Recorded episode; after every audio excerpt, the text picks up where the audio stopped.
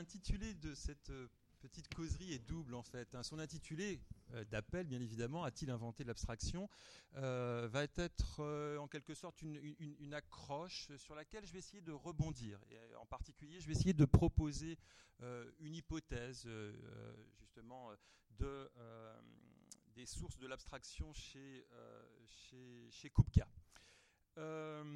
donc, oui? Il faut le. Voilà, c'est bon? Formidable. Donc, pour ceux qui ont visité éventuellement ou qui sortaient de l'exposition, euh, l'exposition donc a le privilège de pouvoir présenter une œuvre qui est absolument majeure dans l'histoire du XXe siècle, euh, elle s'intitule, donc vous la voyez, Amorpha, fugue deux couleurs. Elle date de 1912 et donc elle a été présentée euh, sur les cimaises du Salon d'automne de 1912. Euh, en voici donc juste une couverture presse d'ailleurs du Salon d'automne, appelée d'ailleurs Les Indépendants, hein, où l'on voit donc une reproduction de, de l'œuvre.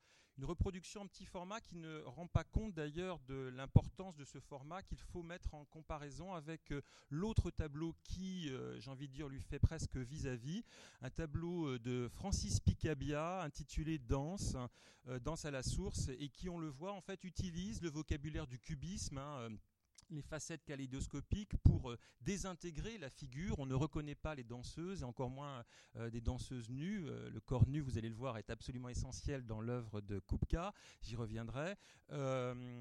mais il est clair que sans le titre, bien évidemment, cette œuvre appartient de plein pied à ce qu'on pourrait qualifier donc la peinture abstraite. Francis Picabia, au même moment, et sur un grand format, ce qui est assez significatif, hein, il respecte curieusement, ou en tout cas bouscule une tradition qui est la tradition de la convenance. Hein. La convenance, c'est plus le tableau est important, plus il renvoie à un genre important. La hiérarchie des genres ayant plutôt euh, euh, tendance à, mettre en haut de euh, justement des genres nobles, la peinture d'histoire, la peinture mythologique, l'allégorie, et puis au fond justement des genres bas ou en tout cas un tout petit peu plus ordinaires, la nature morte, éventuellement le paysage. Qu'est-ce que font ces artistes? Ils utilisent un grand format, ils font un morceau de bravoure, euh, donc euh, ils répondent à l'attendu euh, du salon d'automne, hein, du, salon, de la présentation d'une œuvre au salon, mais le fond, on le voit bien en mettant précisément peut-être en haut de la hiérarchie des genres un nouveau genre, le genre précisément de l'abstraction. Donc, František Kupka, en dialogue avec Picabia, et donc dans Amorpha fugant de couleurs, euh, qu'il associe d'ailleurs à une autre œuvre qui s'appelle euh, Chromatique chaude et qui est exactement sur le même type de structure, hein, c'est-à-dire des arabesques avec des couleurs, hein, des plans de couleurs pures. On le voit ici, nous sommes véritablement rentrés dans un nouveau régime. Hein. La peinture n'est plus figurative, la peinture ne représente plus des éléments pittoresques d'un paysage, d'un portrait et autres, mais est une surface plane recouverte de couleurs en un certain ordre assemblé. C'est une phrase que j'emprunte partiellement donc euh, à Maurice Denis, hein, qui dès 1895 proposait cette nouvelle définition. Qu'est-ce qu'il nous disait? Il nous disait se rappeler qu'un tableau, avant d'être, il ne l'excluait pas, avant d'être un cheval de bataille, une femme nue, on y reviendra sur la femme nue, elle est très importante chez Kupka, ou une quelconque anecdote, est une surface plane recouverte de couleurs en un certain ordre assemblé. Qu'est-ce que nous dit Maurice Denis? Vous le voyez bien, la représentation du sujet est absolument accessoire. Le projet de la peinture, c'est de révéler ce qu'elle est ce qu'elle est, c'est-à-dire la vérité de la peinture, c'est quoi? Eh bien, ce sont des couleurs assemblées dans un certain ordre sur une surface plane. Les plans de couleurs, vous le voyez bien, répondent exactement à ce projet. Donc, le projet de Kupka ici, c'est celui de répondre en quelque sorte, mais presque mot pour mot, au projet de Maurice Denis, mais Maurice Denis euh, peintre Nabi euh, qui lui restera collé au sujet, et au, sujet d'ailleurs dans un genre extrêmement classique, hein, euh, traditionnel, rivé d'ailleurs sur la peinture euh, du modèle religieux, ce que ne fera pas bien sûr Kupka, anti-calotin. vous l'avez peut-être vu la semaine dernière avec mon collègue Emmanuel Pernou. vous l'avez vu aussi dans l'exposition. donc Kupka est tout sauf un Maurice Denis plongé dans les bondieuseries. Au contraire, c'est un anti-calotin, plutôt un cracheur de curé, quelqu'un qui euh, est contre les religions instituées, au contraire euh, auquel il va opposer justement une nouvelle religion universelle, euh, laquelle peut être celle précisément d'une nouvelle société qui baignerait dans l'entente précisément de l'abstraction. Donc je vais revenir un petit peu sur tout cela pour vous montrer que en fait l'idée ou en tout cas la question que je vais poser n'est pas tant celle de savoir s'il a inventé l'abstraction, parce qu'autant vous dire que tout cela est contemporain de plein d'autres propositions des propositions qui naissent, qui naissent toutes à, peu près à la même période, c'est-à-dire autour des années euh, euh, clés 1910, 11, 12 à peu près. Hein, euh, J'ai envie de dire que là, on, voit une éclosion, une génération spontanée d'artistes qui vont véritablement faire ce saut qualitatif vers la peinture non figurative et abstraite, et dans laquelle il faudrait inscrire bien évidemment de nombreuses autres propositions. Alors, euh, par exemple, bien évidemment, le cubisme, mais je ne vais, pas m'installer là-dedans, puisque en plus Kupka n'a pas été, vous l'avez vu, euh, cubiste, mais les cubistes, par exemple, dès 1911, sont allés assez loin dans la destruction, justement, et la décomposition du sujet, et dans son illisibilité pour pousser la peinture, on le voit bien, hein, dans cette décomposition kaléidoscopique, effet de transparence et autres, vers quelque chose qui rend impossible au spectateur, bien évidemment, de coller à la lisibilité, à l'identification même du sujet. Hein. Vous le voyez bien ici, il s'agit probablement d'un portrait, mais ce portrait, par effet de transparence, on va voir que la radiographie a quelque chose à y voir et c'est quelque chose qui sera important dans l'univers euh, mental de Kupka. Ici, euh, on est allé déjà, Picasso est allé très loin hein, dans l'idée d'une dissolution, d'une disparition du motif, d'une intégration complète du, euh, motif et de la figure dans euh, le plan en quelque sorte du tableau, et donc déjà à quelque chose qui est proto-abstrait. Je dis bien proto parce que Picasso et son compagnon de route Braque du moment ne feront pas le saut précisément vers l'abstraction pour retenir en quelque sorte le cubisme vers euh, le sujet, recoller au plan physique du sujet, ce qu'ils feront par, la stratégie, par plusieurs stratégies, des lettres au pochoir, comme on le voit ici, Corte. Hein. Corte, c'est une allusion à Cortot, Jean Cortot, qui était un musicien, dont l'idée, hein, tout de suite, par le rébus, de nous indiquer hein, une sorte de petit indice que le spectateur est invité à reconstituer pour nous renvoyer au motif de ce tableau, qui même s'il déstructure les formes, vous le voyez bien, nous renvoie à quoi? Une nature morte aux instruments de musique. C'est-à-dire que la corte, corto, en fait, est une béquille qui euh, permettrait en quelque sorte au spectateur de recoller au sujet qui aurait subitement disparu derrière justement cette décomposition analytique des formes. Autre stratégie adoptée par euh, les, cubistes, la réintroduction non seulement des lettres au pochoir, beau, euh, ici c'est pour bouteille, bouteille, pour, euh, bouteille avec 75, 75 centimes, bouteille 75 centimes, on est dans une vitrine de bar. On est tout de suite, vous voyez bien, dans un effet de contextualisation qui nous rattache à nouveau au réel, ce que fera bien sûr en 1912, la date est importante, hein, au printemps 1912 Picasso, quand dans un tableau comme celui-ci qui s'intitule Nature morte, donc à la chaise cannée, il va introduire en trompe-l'œil, il réintroduit le trompe-l'œil, un faux canage de chaise. Il ne peint pas la chaise, il la colle directement euh, dans le champ du tableau. Le collage, ici, vous le voyez bien, est une stratégie pour euh, réintroduire non seulement le trompe-l'œil, mais le réel lui-même, et donc, vous le voyez bien, sortir de ce que eux considèrent les cubistes, Braque et Picasso, comme une impasse, l'impasse de l'abstraction, l'impasse d'une peinture hermétique qui ne serait plus accessible au grand public. Et là, vous le voyez bien, joue, on joue bien sûr avec les mots, hein, joue de journal.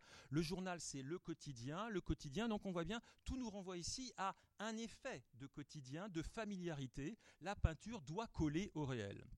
Donc là, on voit bien, 1911-1912, première solution, des artistes qui sont allés déjà assez loin vers une solution presque proto-abstraite, mais qui refusent ce saut. Ce ne sera pas le cas de d'autres qui, au contraire, vont l'assumer complètement. Mais Kupka, une fois de plus, n'est pas le seul dans cette affaire. Kandinsky, Vasily Kandinsky, qui est plutôt justement un de ceux qu'on a volontiers retenu parmi les grands pionniers de l'abstraction, contrairement à Kupka qui quelquefois est le grand oublié, ou en tout cas euh, le retardataire de cette affaire, alors qu'on va le voir, il est au contraire très très vite et de manière majeure dans euh, l'élaboration justement du vocabulaire de l'abstraction. Kandinsky, donc, euh, dès 1911, hein, euh, et en particulier appuyé par des textes théoriques, du spirituel dans l'art est publié à la fin 1911, il explicite son passage vers une peinture non figurative et il a déjà hein, réalisé des tableaux. Il a réalisé des tableaux que, la postérité accueillera comme des tableaux abstraits. Je ne parle pas de 1910. Hein. pendant très très longtemps, dans les histoires canoniques de l'abstraction, on sortait toujours la fameuse première dite aquarelle abstraite de Kandinsky, qui, Eureka, était dans les collections du Centre Pompidou, donc ça tombait bien, euh, mais qui, on le sait maintenant, n'est pas de 1910, elle est de 1913. Hein. donc, euh, mais il n'empêche, il n'empêche que Kandinsky, effectivement, a peint des tableaux abstraits de ce type-là euh, dès 1911, euh, on le sait. Donc euh, j'ai envie de dire qu'au moment où les peintres cubistes sont allés très loin dans la, justement une peinture de plus en plus hermétique, Kandinsky, lui, ne va pas réintroduire l'objet. Au contraire, il assume ce geste il n'est pas le seul, ils sont nombreux. Et à nouveau, sur des dates qui coïncident avec celles de euh, Kupka. J'ai ramené ici donc une étude, c'est une étude pour euh, des compénétrations iridescentes de Giacomo Balla, un artiste futuriste. Je pourrais prendre plein d'autres exemples, elle date de 1912. Voici ce que cela donne. Nous sommes là face à un tableau qui est totalement géométrique, abstrait, il n'y a plus aucune allusion, vous le voyez bien, à un portrait, à une figure, à, à une nature morte, ni quoi que ce soit. On est vraiment dans une distribution prismatique des couleurs.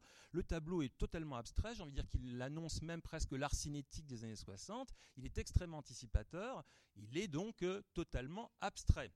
Il est réalisé probablement au cours de l'été euh, début automne 1912. Il est donc contemporain d'Amorpha. En cela, vous le voyez bien, euh, j'ai envie de dire que euh, euh, Kupka, une fois de plus, est accompagné par d'autres, si vous voulez, dans cette affaire. Ici, une compénétration iridescente de Bala, qui, est était, appartenait à l'ancienne collection d'Yves Saint-Laurent et qui, on le voit, hein, est vraiment allé très loin dans une influence, celle du décoratif par exemple, dans les débuts de l'abstraction. Au même moment, quelqu'un sur lequel j'ai eu l'occasion de travailler par ailleurs, Robert Delaunay, Hein, est en train de peindre donc euh, la série des fenêtres. Nous sommes au printemps 1912. Alors il y a encore, on le voit bien, une sorte de résistance encore, de présence hein, presque subliminale du sujet. Ici, dans l'axe médian euh, vertical, vous avez la présence de la tour Eiffel en vert. Hein. donc c'est une fenêtre qui donne, probablement une fenêtre du champ de Mars, qui donne sur euh, donc la tour Eiffel. Elle est encore présente, bien sûr, mais on le voit bien, progressivement, elle se dissout, jusque d'ailleurs à envahir le cadre qui est peint. Euh, derrière, on le voit bien, le choix de quoi? D'un patchwork de couleurs. Hein, des couleurs en un certain ordre assemblées euh, sur un aplat euh, qui est celui du plan.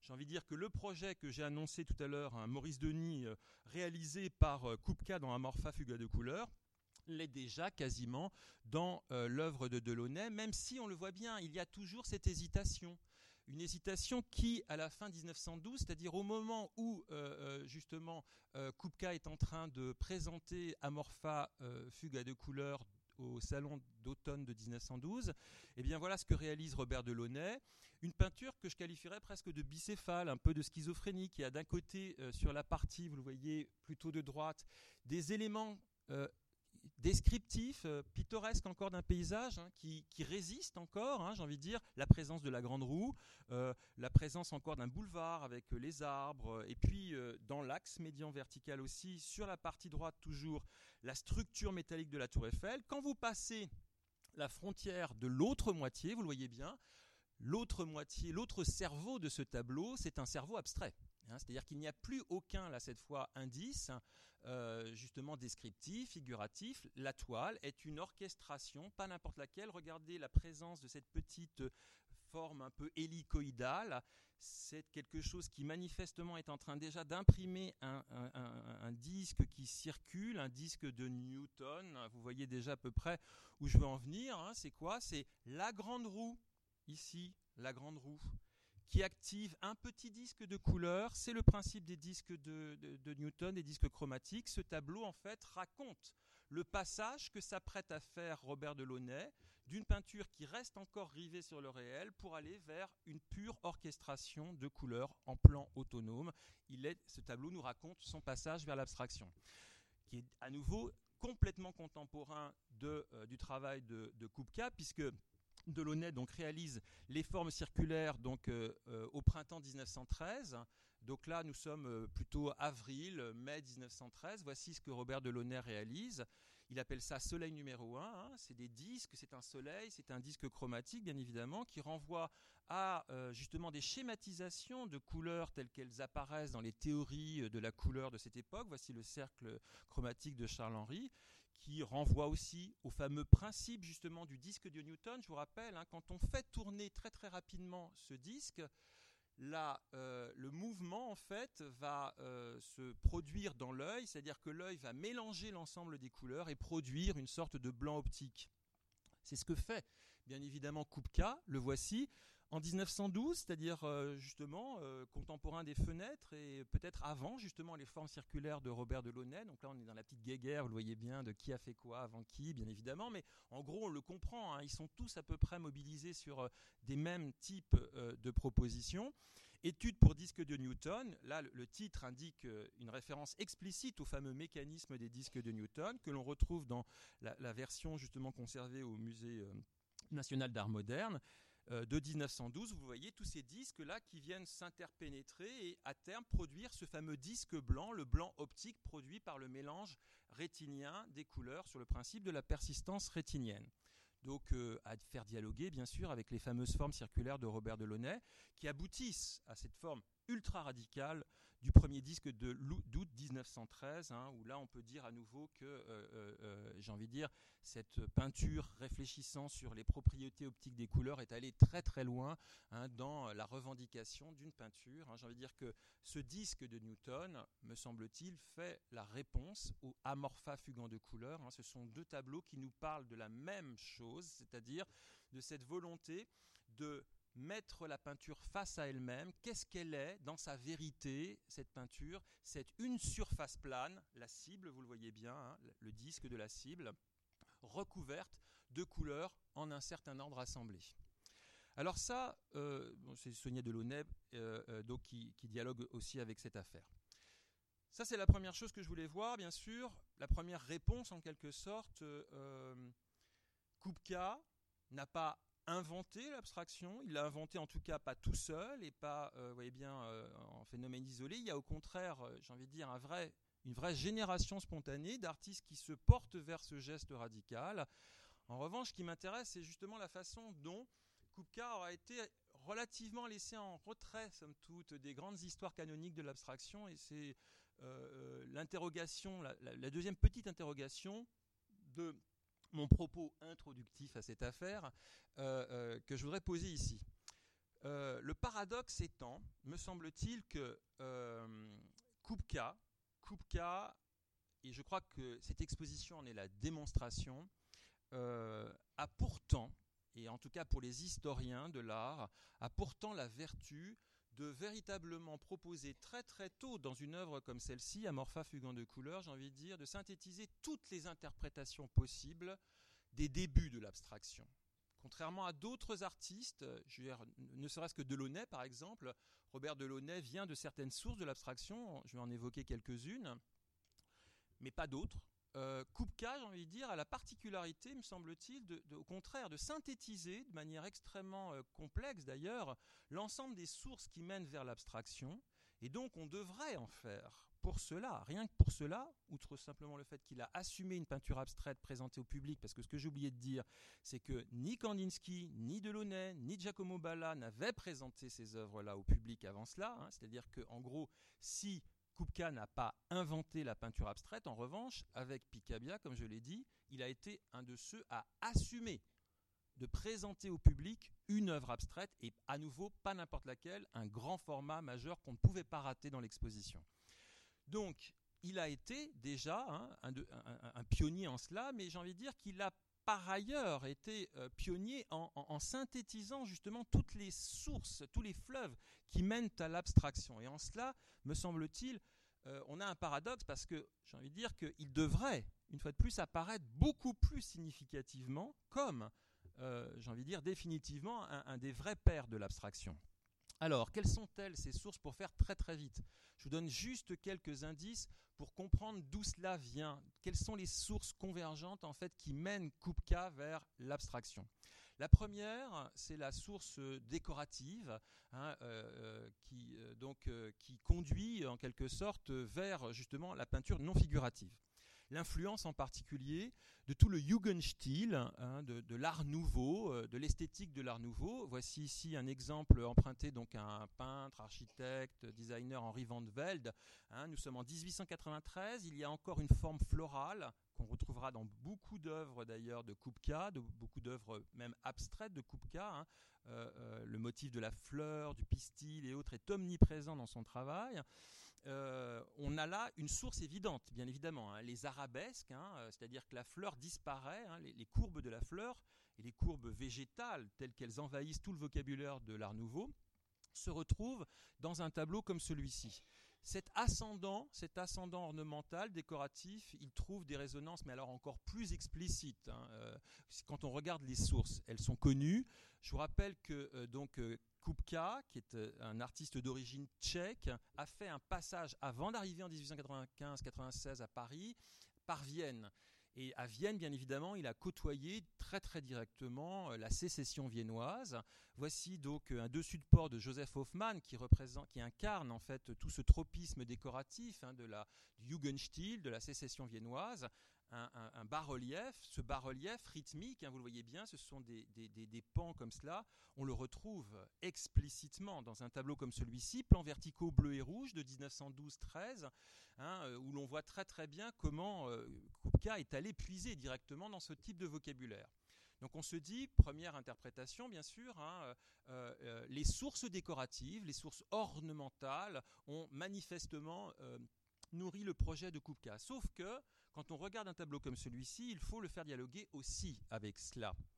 Cela, c'est quoi? Les touches de piano, euh, une œuvre de 1909 intitulée Le Lac. Vous le voyez bien, là on est à nouveau d'ailleurs, tout comme chez Robert Delaunay, tout à l'heure avec les fenêtres, il y avait encore euh, des éléments pittoresques et puis une partie abstraite. Ici on a quoi?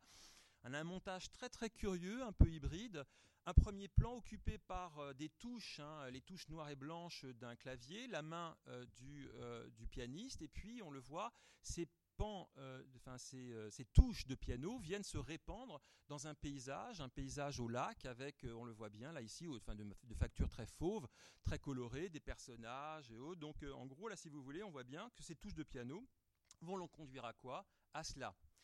Ordonnance sur verticale de 1912 que l'on pouvait interpréter hein, par l'ascendant décoratif, hein, Hoffmann et autres, la sécession viennoise, mais que l'on peut aussi interpréter par le modèle musicaliste, qui est très important pour euh, Kupka. Qu'est-ce qu'il fait ici? Vous le voyez bien, il joue sur l'analogie des sons et des couleurs, l'analogie du peintre et euh, euh, du musicien. Il compose sa peinture tout comme on écrit une partition. Vous voyez bien l'idée de notes hein, qui sont presque installées. Là, on a vraiment euh, l'idée d'un tableau qui est construit comme une écriture en partition, avec la présence encore, bien sûr, des touches blanches et noires qui renvoient au, clavier, bien sûr. Et ce clavier, eh bien, il faut aller le chercher dans les théories euh, de la fin du 19e qui sont euh, fascinées par l'idée de l'analogie entre la gamme des sons et la gamme des couleurs. On est persuadé que la hauteur des sons a quelque chose à voir avec la gamme des couleurs. Voici ici un des nombreux traités euh, du passage du siècle qui traite de cette question. On le voit, hein, le prisme, hein, le prisme des couleurs viendrait s'associer au prisme des euh, euh, justement des touches de piano. Donc là, on le voit à terme. Qu'est-ce que cela donne? Les plans verticaux, hein, toute l'apparition de ce vocabulaire de plans et qui renvoie encore, hein, euh, avec la présence de la noire et de la blanche, au modèle musical. D'où cela vient-il justement de ce que j'appellerais donc euh, l'ascendant musicaliste de la peinture abstraite?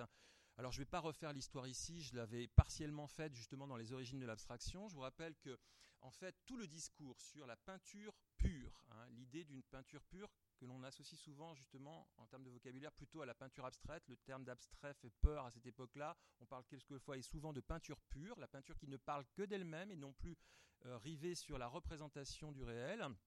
Tout ce discours sur la peinture pure a été entièrement préélaboré 50 ans plus tôt dans le discours sur la musique, hein, et en particulier le discours sur ce qu'on appelle la musique pure, hein, l'idée de l'instrumentation et autres, d'une musique, qui n'est plus descriptive, d'une musique qui est entièrement construite sur les propriétés des sons, donc de la pureté en quelque sorte de la musique, viendra en fait euh, euh, justement de, cette pureté de la musique viendra la pureté de la peinture. Donc en gros là en fait qu'est-ce qui se passe? Vous le voyez bien, Kupka rejoint une tradition importante qu'il partage avec Kandinsky. Par exemple, Kandinsky en 1913 fait une œuvre qui s'intitule Fugue, euh, donc euh, Amorpha fugant de couleur, évidemment, renvoie à, toute cette tradition. Euh, la tradition musicaliste, vous le voyez bien, est, ici de plein pied. Je vous rappelle que ce tableau, donc intitulé Amorpha fugant de couleur, une fugue, qu'est-ce que cela en termes musical. C'est une variation sur le motif. Donc ici, qu'est-ce qu'il s'agit? Il s'agit de traduire la construction même de la fugue musicale en peinture, puisqu'on prend un motif principal, une arabesque, On joue sur le motif, le rouge et le bleu, deux couleurs fondamentales, deux autres non-couleurs, le blanc et le noir, et on joue sur ces variations. Hein. Donc c'est une variation sur le motif. Il emprunte la structure de la fugue, la structure musicale de la fugue, qu'il transpose dans le champ de la peinture, dans le champ visuel de la peinture. Donc euh, j'ai envie de dire que là on voit très très bien hein, cet ascendant musicaliste qui est affiché par euh, euh, Kupka. Et pour vous démontrer définitivement cet ascendant sonore, acoustique et musicaliste, il suffirait d'aller regarder dans la tradition de l'acoustique qui apparaît au tout début du 19e siècle euh, l'acoustique, c'est quoi? C'est cette volonté de traduire visuellement le son. Hein. Donc là, vous avez les fameuses planches de Clanny. Clanny, qu'est-ce qu'il faisait? Il prenait une plaque de verre, il mettait euh, du, euh, du, sable sur cette plaque de verre, il faisait vibrer la plaque de verre avec un archer, et il voyait apparaître des graphismes. Donc l'idée était, vous le voyez bien, c'est l'acoustique, de transcrire visuellement le son de l'archer. Hein, donc voici des traductions visuelles qui vont, euh, donc se développer tout au long du 19e siècle. Voici un, transcripteur justement d'une sorte d'harmonie euh, sonore en son visuel. Voici ce que cela donne, des arabesques, des courbes. Nous sommes dans l'acoustique ici. Hein. Ce que représentent ici ces courbes, ce sont du son, c'est des fréquences sonores. Et donc euh, cette source-là, vous le voyez bien, elle nous permet de comprendre les études préparatoires, certaines études préparatoires à Amorpha fugant de couleur, qui donnera cela. Donc on le voit en fait ici, Kupka euh, manifestement mobilise hein, les sources ornementales, la source euh, musicaliste, mais, et c'est ce que j'aimerais voir avec vous, en fait, euh, il va aller peut-être au-delà. Et cet au-delà, c'est un petit peu ce que j'aimerais voir aujourd'hui. Donc en gros, si vous voulez, je vais contourner la question, qui a été celle de l'invitation, bien sûr. Hein. L'invitation a-t-il inventé l'abstraction? Vous le voyez bien, j'ai dit, il n'a pas complètement inventé l'abstraction, il a assumé le geste de l'abstraction. Ça, c'est derrière nous. Maintenant, j'aimerais faire une autre hypothèse, profiter de euh, la conférence d'aujourd'hui pour faire une autre hypothèse sur les sources de l'abstraction, ce qui l'a mené à l'abstraction. Et je voudrais le faire justement en dialogue avec mon collègue Emmanuel Pernou, que certains d'entre vous ont peut-être écouté la semaine dernière, puisqu'Emmanuel Pernou était à ma place ici, pour vous parler de la première période de euh, Kupka, la période donc du dessinateur, la, la période donc de l'artiste engagé.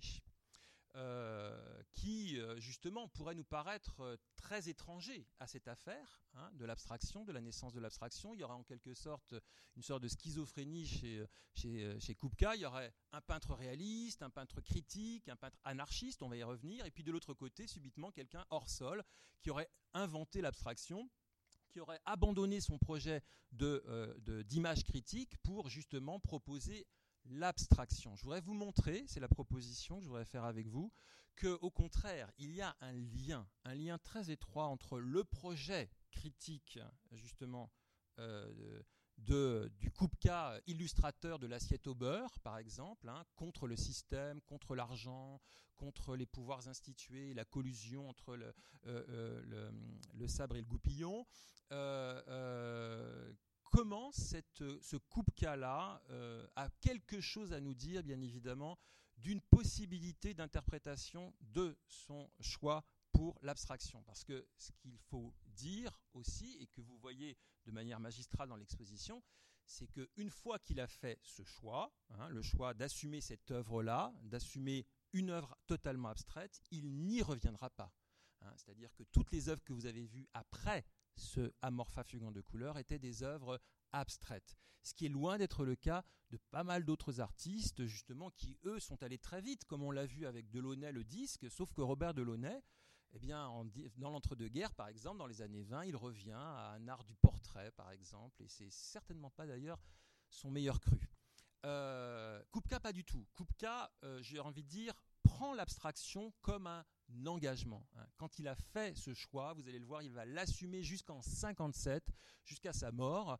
Et cet engagement, je voudrais vous montrer comment il a peut-être quelque chose à voir justement avec son engagement anarchiste. Pour cela, je voudrais partir donc euh, euh, d'une image qui appartient justement à tout ce corpus. Peut-être que vous l'avez euh, éventuellement, peut-être qu'elle a été commentée. J'ai pas pu assister à la conférence d'Emmanuel Pernou, mais peut-être qu'elle a été commentée, je, n'en sais rien.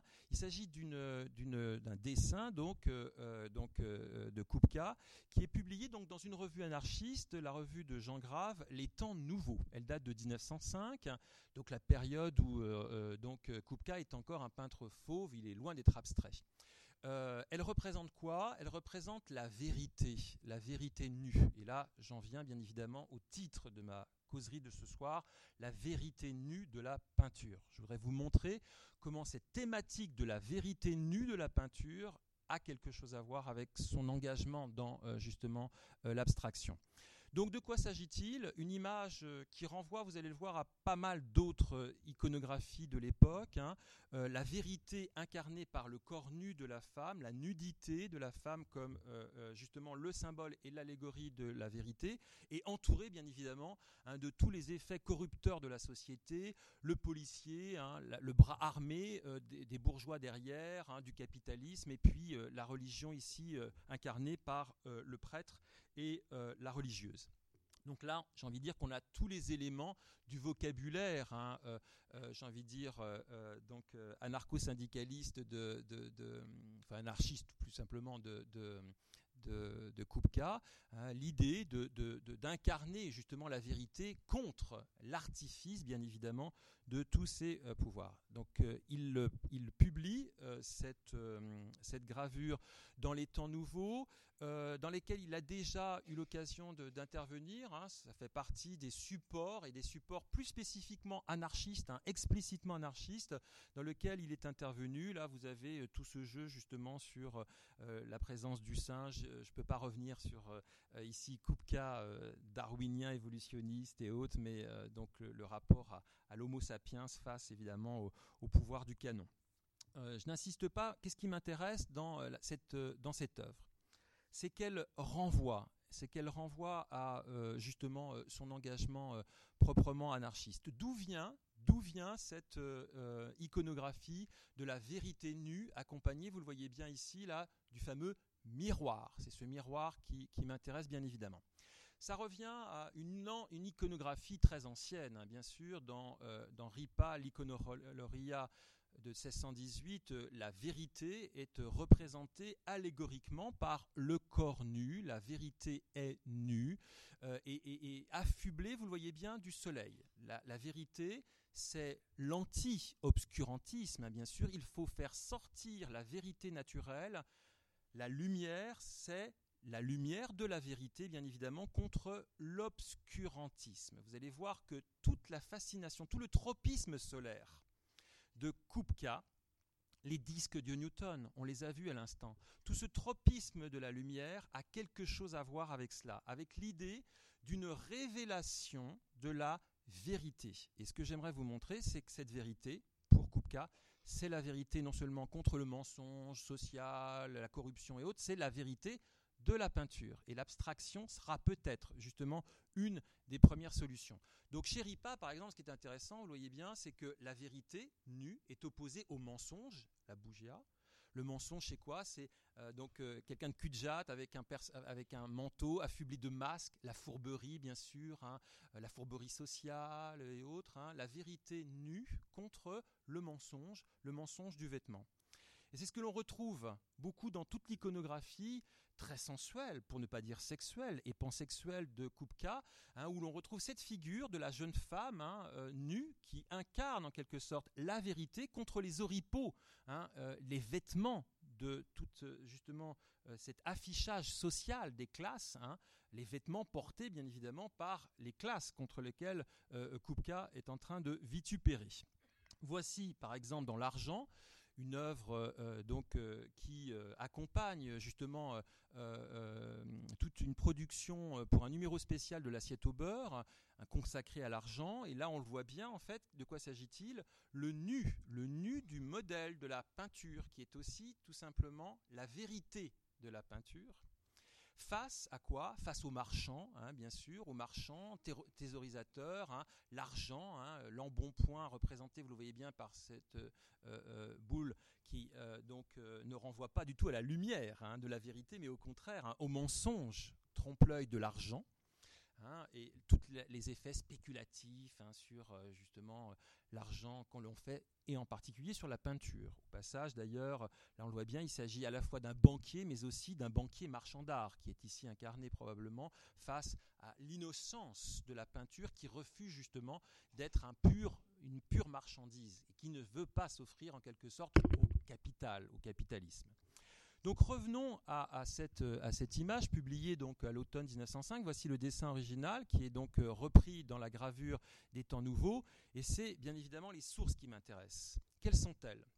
Au même moment, quelques temps plus tôt, dans un numéro euh, justement de l'assiette au beurre, un certain Josso, qui est connu euh, par euh, les spécialistes de la caricature comme un des grands caricaturistes, le voici, le voici représentant une fois de plus cette vérité, hein, la vérité nue, affublée de ce miroir, contre ben, justement hein, la, représentation de, des classes sociales justement vêtues. ce numéro, d'où vient-il et comment s'appelle-t-il? Comment est-il intitulé? Il est intitulé Passementerie. Passementerie, donc dessin de Josso, les textes et légendes d'Henri Béranger. Euh, de quoi s'agit-il? Vous le voyez bien, hein, de la nudité de l'enfant contre ce cordon ombilical qui se transforme en médaille, c'est-à-dire, vous le voyez bien, hein, déjà tout de suite les codes sociaux qui viennent l'emporter sur la nature.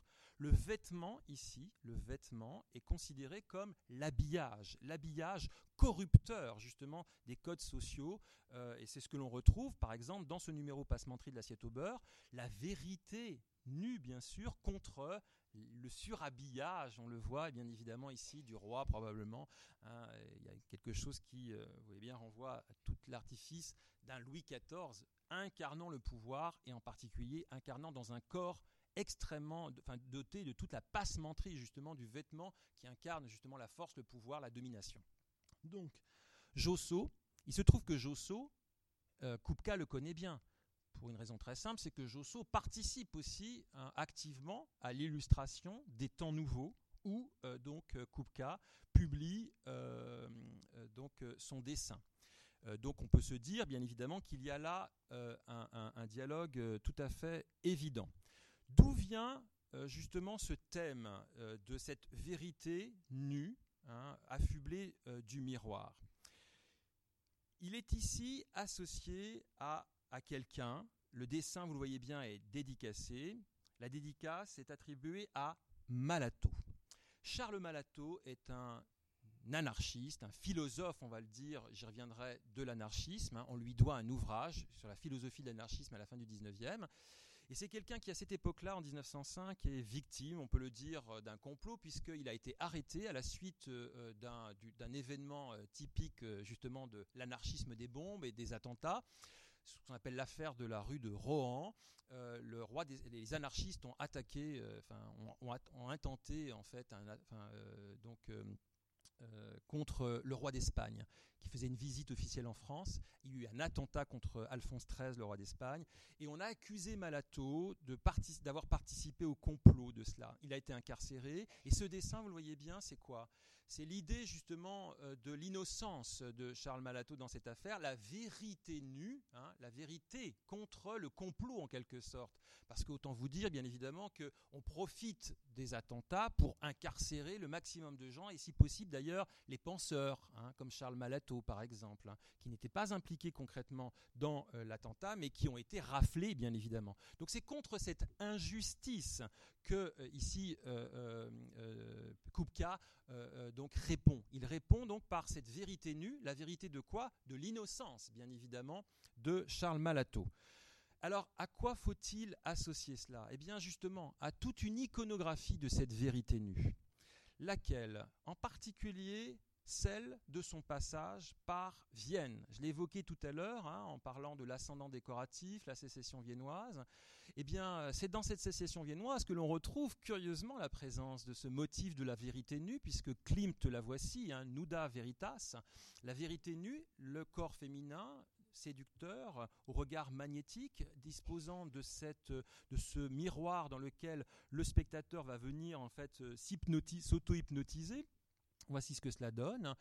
euh, le titre, tout, toute la, citation renvoie à l'idée que l'on ne peut pas plaire à tout le monde d'ailleurs. Donc l'idée d'une peinture qui est à la fois dans la séduction mais qui la refuse, la vérité nue de la peinture. Eudler, Eudler, toujours dans ce même contexte viennois, la peint cette vérité nue à plusieurs reprises. C'est une thématique extrêmement présente et là vous le voyez bien, hein, contre les oripeaux, le, le vêtement la passementerie, c'est le mensonge contre la vérité. La vérité, la peinture doit parler de la vérité. Et c'est bien euh, dans cette tradition-là, dans cette tradition iconographique de la vérité nue, que manifestement Kupka ici s'inscrit. D'où on va le voir, hein, toute une iconographie extrêmement présente, j'ai envie de dire presque omniprésente, dans les premières décennies justement du siècle, le passage du siècle chez Kupka, euh, la thématique extrêmement à nouveau érotique hein, d'un corps euh, féminin qui se dévoile, qui se dénude, qui quitte la passementerie, qui quitte, euh, qui se dévoile. Là ici, un tableau qui est assez frappant où on voit bien là un, habit très riche, hein, luxuriant, mais dont manifestement elle va euh, euh, se débarrasser, comme on le voit dans ce type d'iconographie. Hein. le manteau est déjà presque un oripeau que l'on va libérer pour affirmer justement la vérité. Quelle vérité? La vérité de la peinture. On voit bien qu'ici, la vérité avec le miroir, le miroir s'est transformé en palette. La palette. On voit bien qu'ici, l'allégorie de la vérité nue se transforme en allégorie de la vérité nue de la peinture. Donc, euh, c'est quelque chose qui, me semble-t-il, là, est peut-être au cœur, en définitive, de l'affaire euh, justement euh, de Kupka et de son passage vers l'abstraction. Pourquoi? D'où cela vient-il? Comment faut-il interpréter un tableau, une œuvre comme celle-ci? Il faut à nouveau la contextualiser. J'ai parlé de Malato, de l'injustice. À quoi, renvoie euh, donc Kupka quand il décide de faire ce dessin adressé à Malato?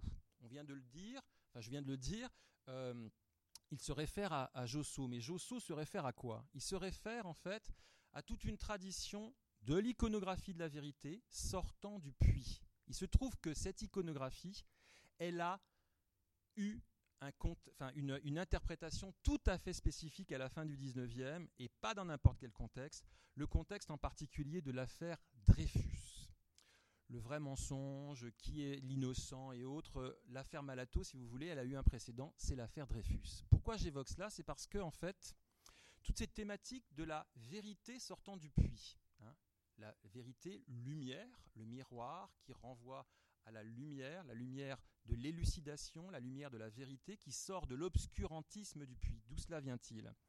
Ça vient de tableaux qui ont fait beaucoup débat, et en particulier à la toute fin du 19e siècle, quand Kupka arrive à Paris.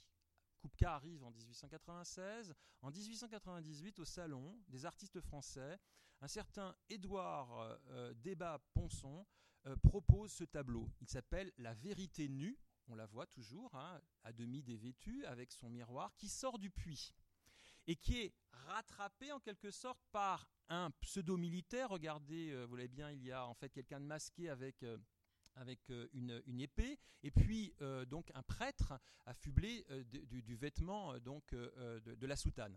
Donc de quoi s'agit-il? Il, s'agit en fait d'un hymne en faveur de Dreyfus. La vérité nue, hein, c'est quoi? C'est qui sort du, puits de l'obscurantisme dans laquelle justement les pouvoirs institués veulent enfermer la vérité, la vérité justement de Dreyfus innocent. Ce tableau hein, est, présenté comme une allégorie non pas de la vérité vous voyez bien, abstraite. Non, c'est une vérité tout à fait spécifique, une vérité engagée, puisqu'il s'agit en fait de la vérité de l'innocence de Dreyfus.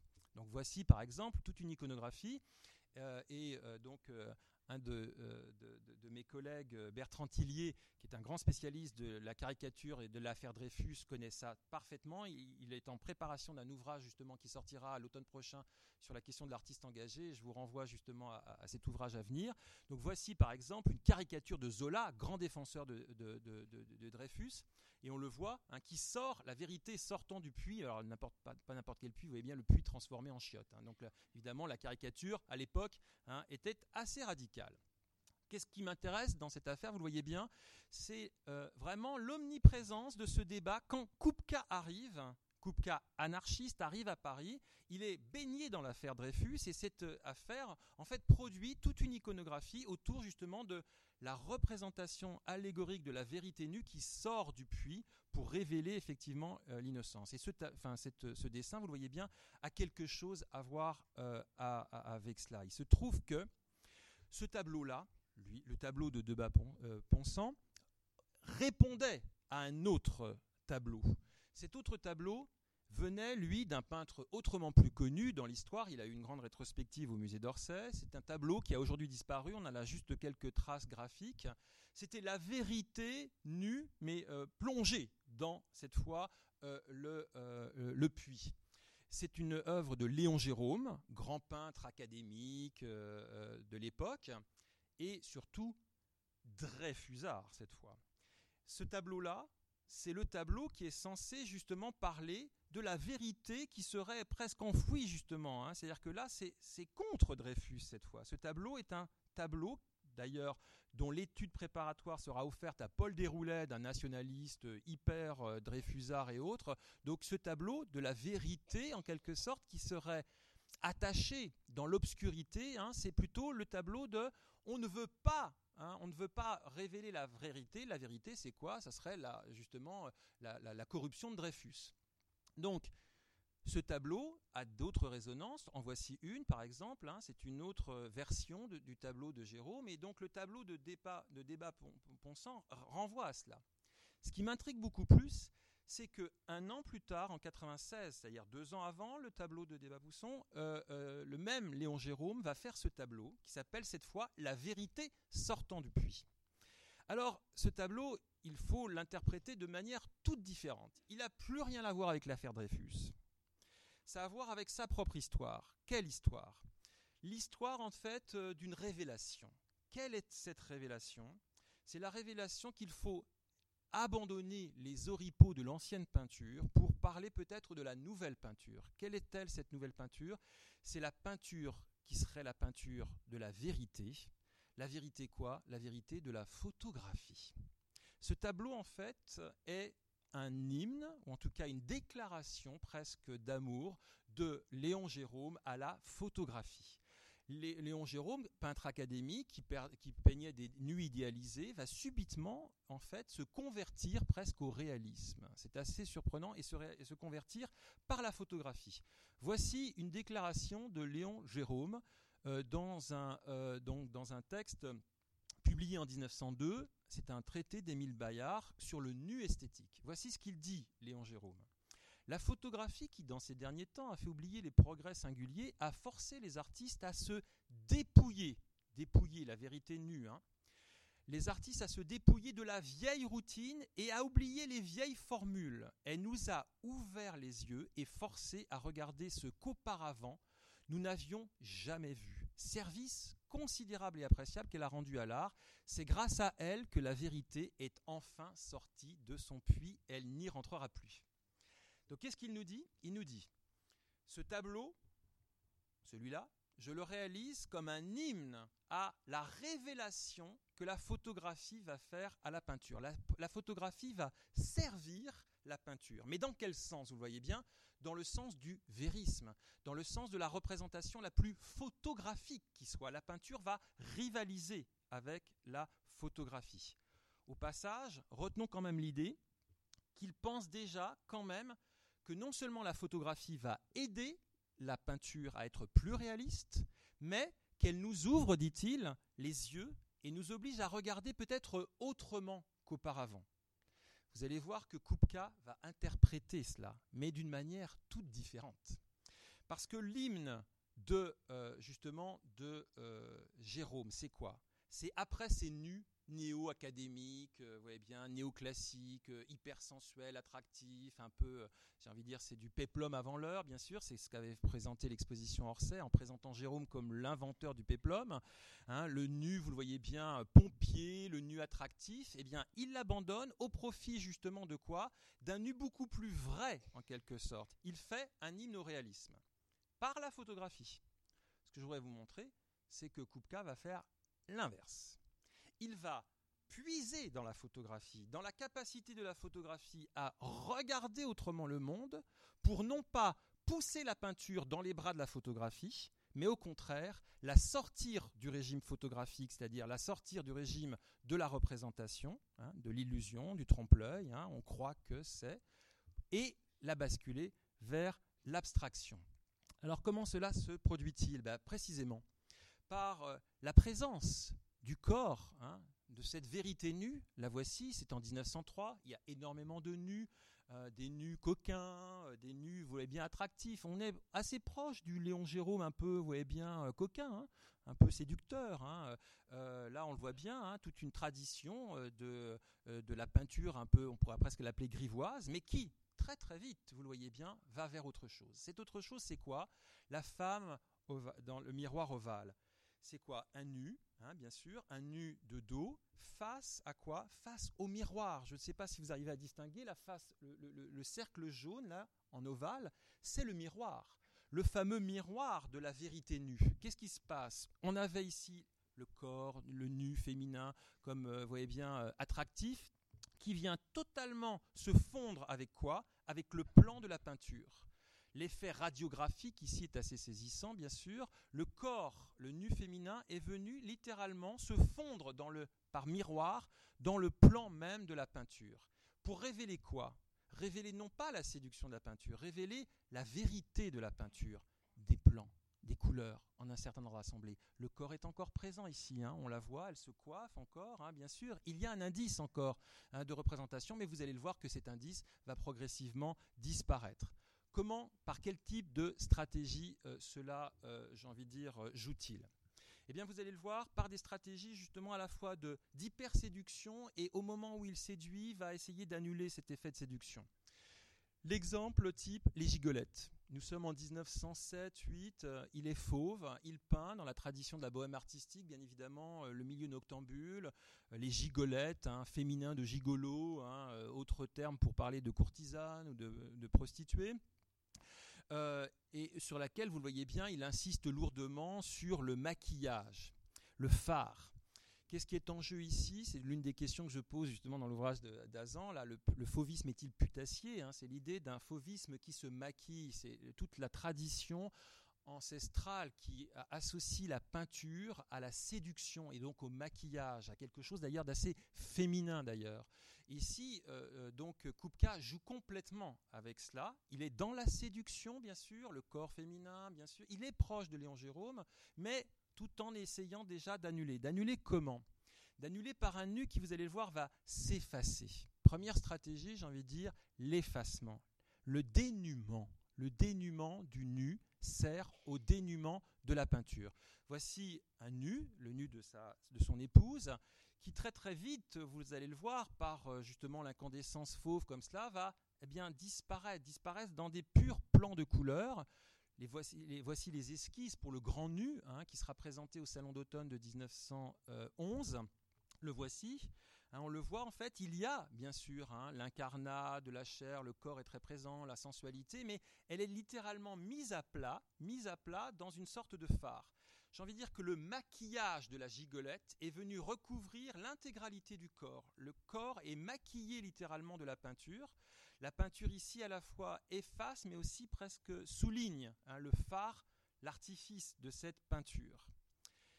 Deuxième stratégie, hein, le phare, euh, l'effacement.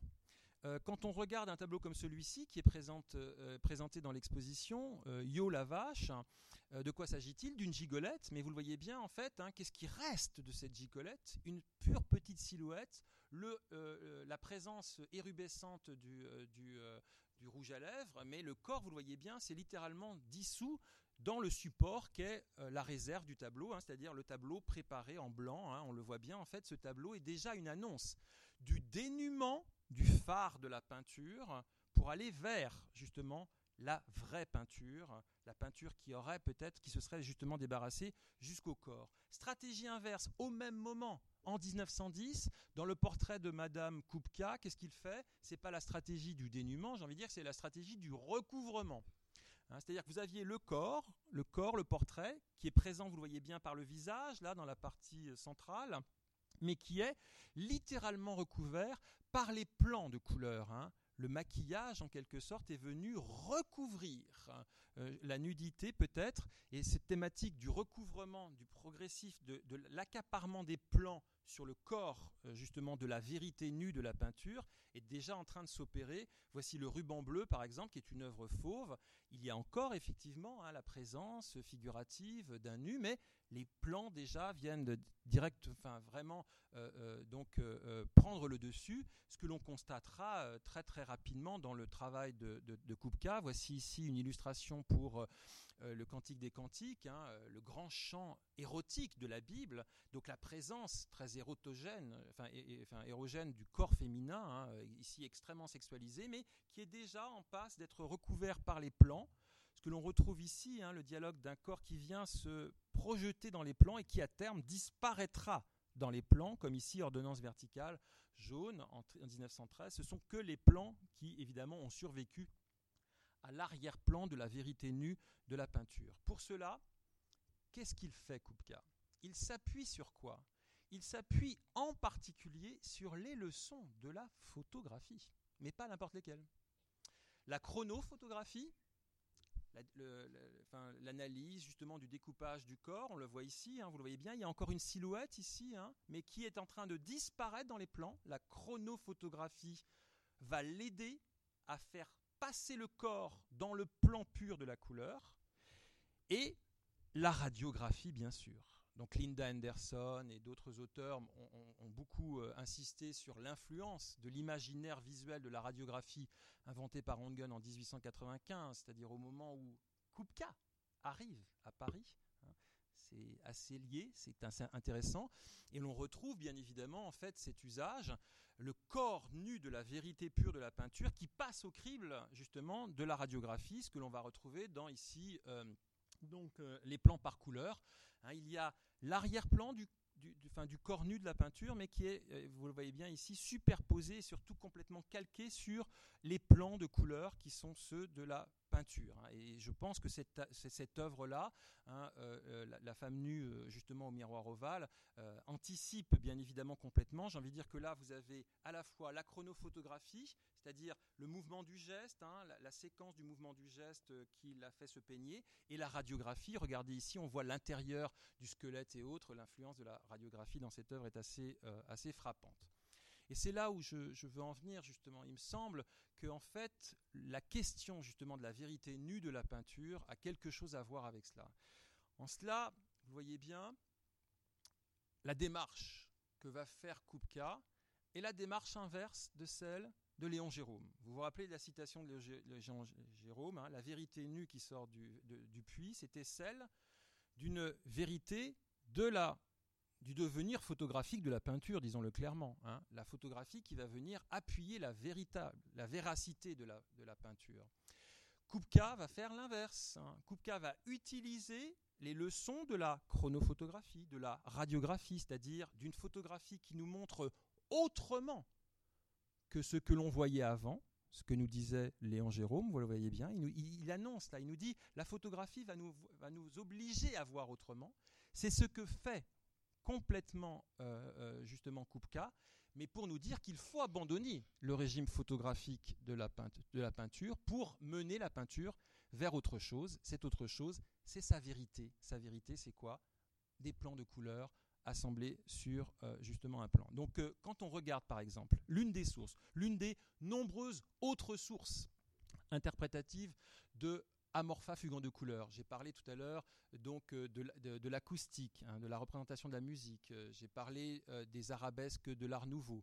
Eh bien, l'une d'entre elles, elle est connue. Elle est d'ailleurs montrée en majesté dans l'exposition puisque vous avez en fait toute cette historique. Donc, c'est la vérité nue de quoi? De ce nu de, sa, de la jeune fille au ballon. La jeune fille, c'est sa propre fille. Je vous rappelle que Kupka était naturiste, hein, végétarien et autres, et donc pratiquait le naturisme dans le jardin de Puteaux. Sa famille se baladait à poil dans euh, le jardin de Puteaux, ce qui était quand même assez euh, donc, euh, particulier, vous l'avez bien, déjà socialement à cette époque-là. Et donc là, voici la jeune fille, donc Kupka, affublée de son, de son petit ballon. Cette jeune fille au ballon donc donnera assez rapidement donc euh, des esquisses, des esquisses de trajectoire, la chronophotographie, la radiographie aussi, les deux combinés. Et cela donne ces études préparatoires, je n'insiste pas, mais à terme, bien évidemment, on voit bien que de cela, c'est-à-dire le mouvement, la décomposition analytique du mouvement du corps de euh, cette petite euh, jeune fille, justement, qui se meut pour agiter le ballon, va donner ce type de d'arabesque. Et ces arabesques, à terme, donneront des études pour amorpha, euh, comme celle-ci. Hein. on voit bien là une des sources assez frappantes. Hein. L'origine, elle vient de là, c'est très clair. Hein.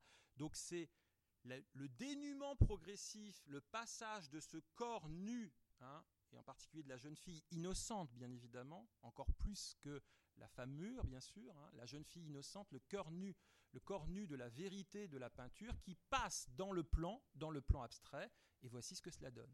Hein. Une sorte de closion de fleurs comme cela. Voici quelques esquisses d'Amorpha. Amorpha vient aussi de là. Hein. Donc euh, j'ai envie de dire que cette source-là euh, euh, est importante pour nous. Vous le voyez bien, la vérité nue du corps a disparu dans le plan pur de la peinture. On pourrait s'arrêter là. On pourrait s'arrêter là en se disant la messe est dite il a affirmé que le propre de l'engagement de sa peinture, ce sera de revendiquer une peinture de la vérité. La vérité contre quoi? Contre le trompe-l'œil, le mensonge, l'illusionnisme, la, tradition du trompe-l'œil. Donc, représenter la vérité nue de la peinture, c'est quoi? C'est la représenter telle qu'elle est, c'est-à-dire des constituants matériels, des pigments, des couleurs, en un certain ordre assemblé. On est bien déjà là. Est-ce que Kupka s'arrête là? Non, non, il ne s'arrête pas là. Parce que pour lui, la vérité ultime de la peinture va peut-être aller dans un dénuement ultime. C'est sa propre dématérialisation. J'ai envie de dire presque la disparition programmée de la peinture elle-même. C'est-à-dire qu'au moment où il fait cette œuvre-là, il ne pense pas simplement à faire une œuvre abstraite qui va ensuite avoir euh, justement euh, une, génération sur tout le XXe siècle et ouvrir donc toute cette grande tradition de la peinture, c'est qu'il pense autrement mieux, un devenir, un autre devenir de la peinture. Lequel? Un devenir totalement dématérialisé. Voici une citation empruntée donc à un ouvrage un ouvrage donc euh, écrit par Kupka entre 1909, 10 et 1913, avant-guerre en tout cas, qui est l'équivalent pour Kupka de ce que du spirituel dans l'art est pour euh, Kandinsky, c'est-à-dire un traité hein, de réflexion autour précisément de cet abandon de la tradition de la peinture figurative menant à la peinture abstraite.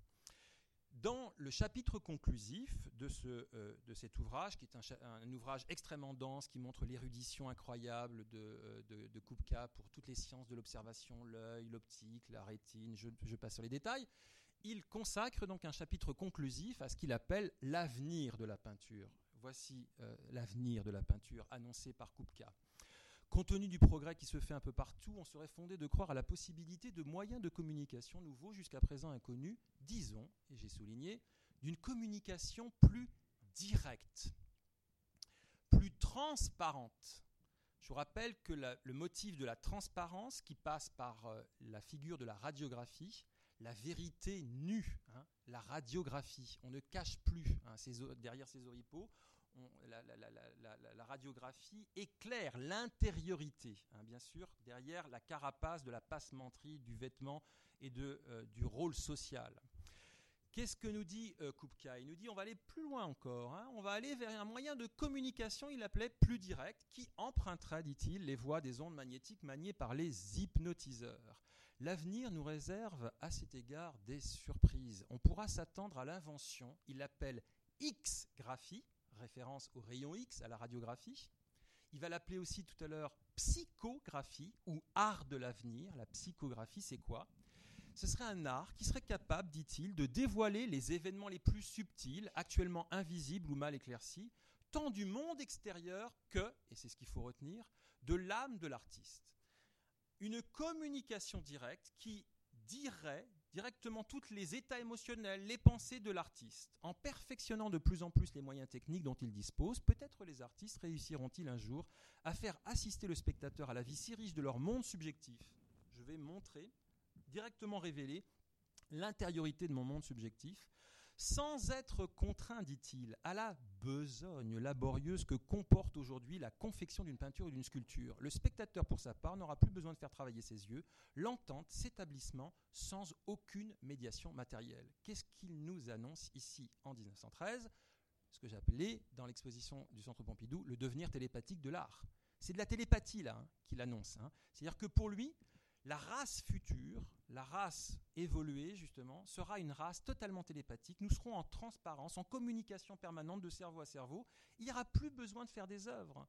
Il n'y aura plus besoin de passer par l'élaboration, dit-il, laborieuse d'une peinture ou d'une sculpture. On communiquera directement euh, d'esprit à esprit le devenir télépathique. Et vous voyez bien son corollaire, son corollaire anarchiste. L'idée, rappelez-vous de la vérité nue contre le marchand, là, avec son embonpoint et autres. Les marchands de tableaux, que deviendront-ils? Puisqu'il n'y aura plus de tableaux, il n'y aura plus de sculptures, il n'y aura plus d'objets, plus d'objets monnayables. Ce sera de la pure production généreuse, non monnayable, bien sûr, les marchands contre lesquels il vitupérait. Il. Je vous rappelle que Kupka aura un marchand que très très tardivement, contrairement à Picasso, qui lui, euh, alors là, sera extrêmement euh, fort pour euh, justement, au contraire, euh, s'entourer de et en, les mettant en concurrence sérieuse, euh, justement, euh, les marchands.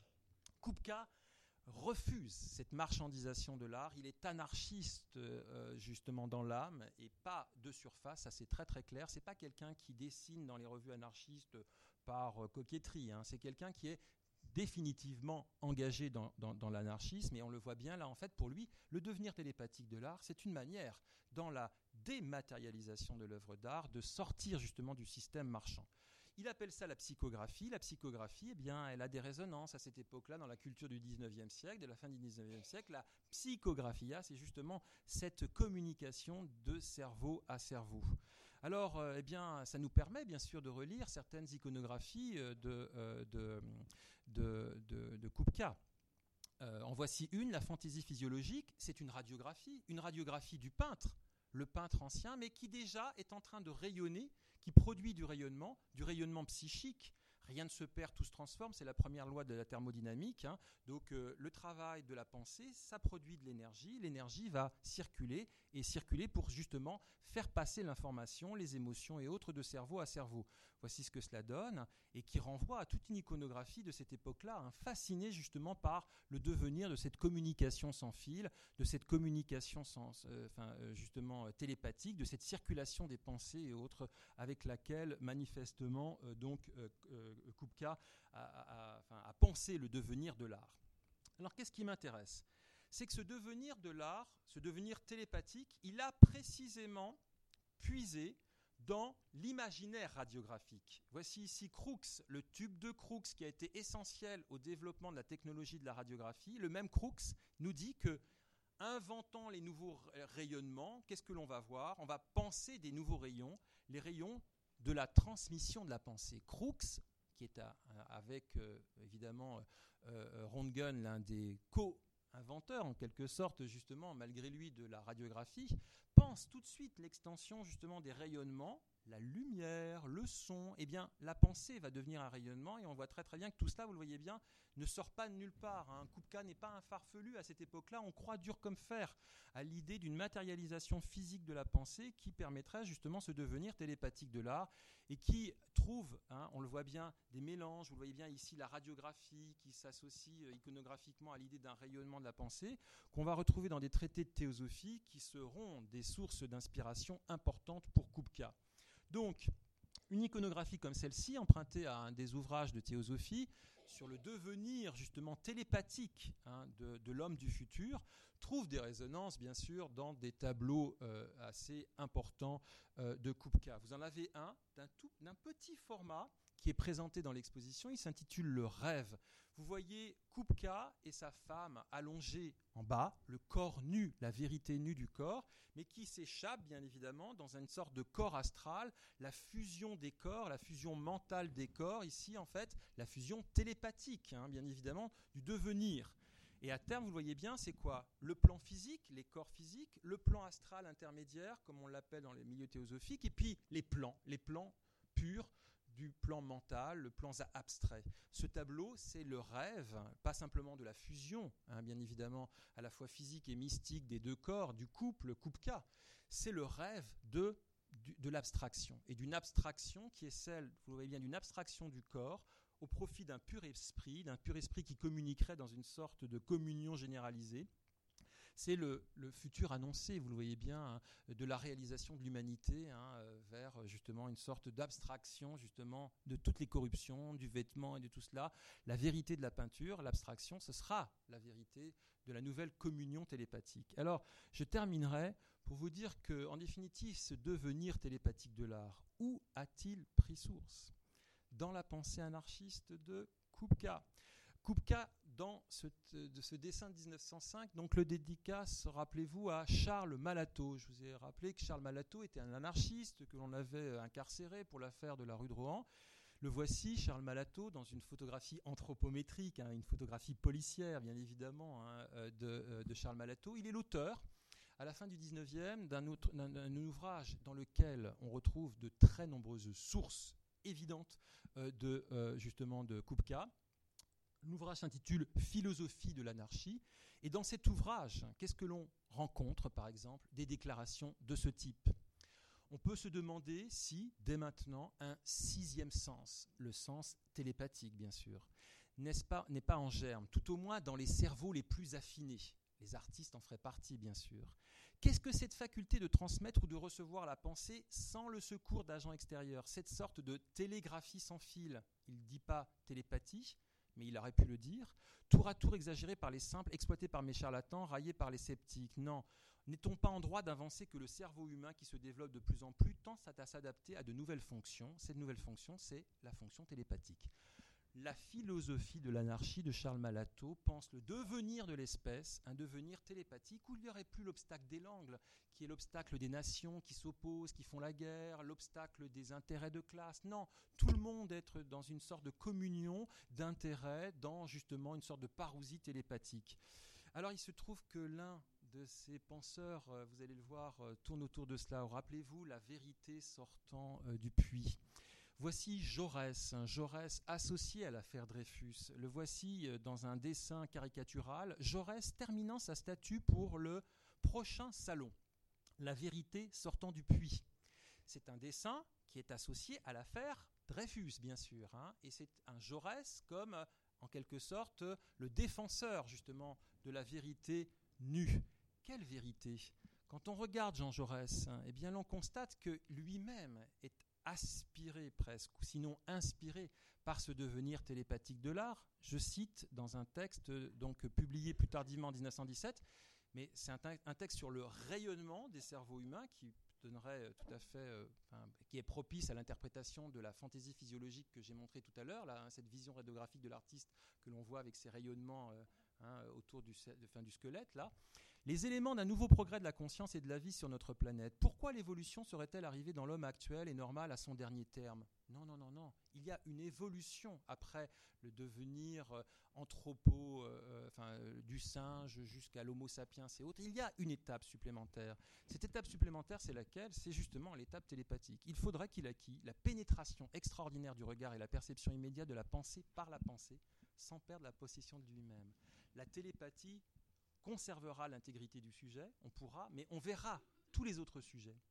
Tous les autres sujets seront en communication télépathique. Et quand on voit ce texte de 1891 de Jean Jaurès, euh, donc dans un texte intitulé De la réalité du monde sensible, de quoi nous parle-t-il Précisément de ce devenir télépathique? Quand un sujet transmet sans parole une idée, une impression ou une volonté à un autre sujet, il y a évidemment un rayonnement de pensée dans l'espace et deux cerveaux mis en relation immédiate par ce rayonnement. Le rayonnement de la pensée, vous le voyez bien, c'est celui-là, c'est le devenir télépathique de l'art. Alors je terminerai juste pour vous dire que, évidemment, Kupka avait une grande importance dans mon projet sur l'exposition de la télépathie, euh, faite euh, donc euh, il y a quelque temps au Centre Pompidou. L'exposition se terminait par la présence d'un artiste contemporain que j'estime être un des plus grands artistes français contemporains aujourd'hui. Il s'appelle Fabrice Hibert et il a réalisé une, une salle de test de télépathie pour l'exposition. Il se trouve que le même Fabrice Hibert, le même Fabrice tout jeune, tout jeune, il est vendéen Fabrice Hibert, avait été fasciné par une exposition qui avait lieu au Sable d'Olonne, une exposition de Kupka, où il a vu le rouge à lèvres de Kupka. Le fameux rouge à lèvres, le masque, le masque la, la vérité, vous le voyez bien, qui se cache et autres. Qu'est-ce qu'il en fait? Un carré rouge, réalisé bien sûr à base de rouge à lèvres. Hein, c'est un monochrome rouge réalisé au, euh, au, rouge à lèvres. Et c'est probablement d'ailleurs une de ses premières œuvres. La première œuvre de Fabrice Hibert est un rouge à lèvres, euh, hommage aux gigolettes de Kupka. Voici Fabrice Hibert devant le, mètre carré de rouge à lèvres. Il en fera même un mètre cube qu'il présentera dans une exposition au, Palais de Tokyo, et qui sera pour lui, avec euh, une autre œuvre qu'il avait réalisée il y a bien avant, qui était le plus gros savon du monde, il a réalisé le plus gros savon du monde, le, euh, le, manifeste de ce que lui appelle le matérialisme érotique. Hein, C'est-à-dire qu'en fait, c'est la vérité de la peinture, la peinture telle qu'elle, le mascara et autres. C'est du Kupka tout court. De Fabrice Hibert est, je pense, un des grands héritiers de Kupka, et je pense qu'il faut s'en réjouir. Parce qu'on le voit, en fait, Kupka qui a toujours, en définitive, souffert de sa non-reconnaissance, du fait de ne pas être identifié comme un grand pionnier de l'abstraction. Cette exposition montre tout le contraire, replace Kupka comme un grand pionnier de l'abstraction.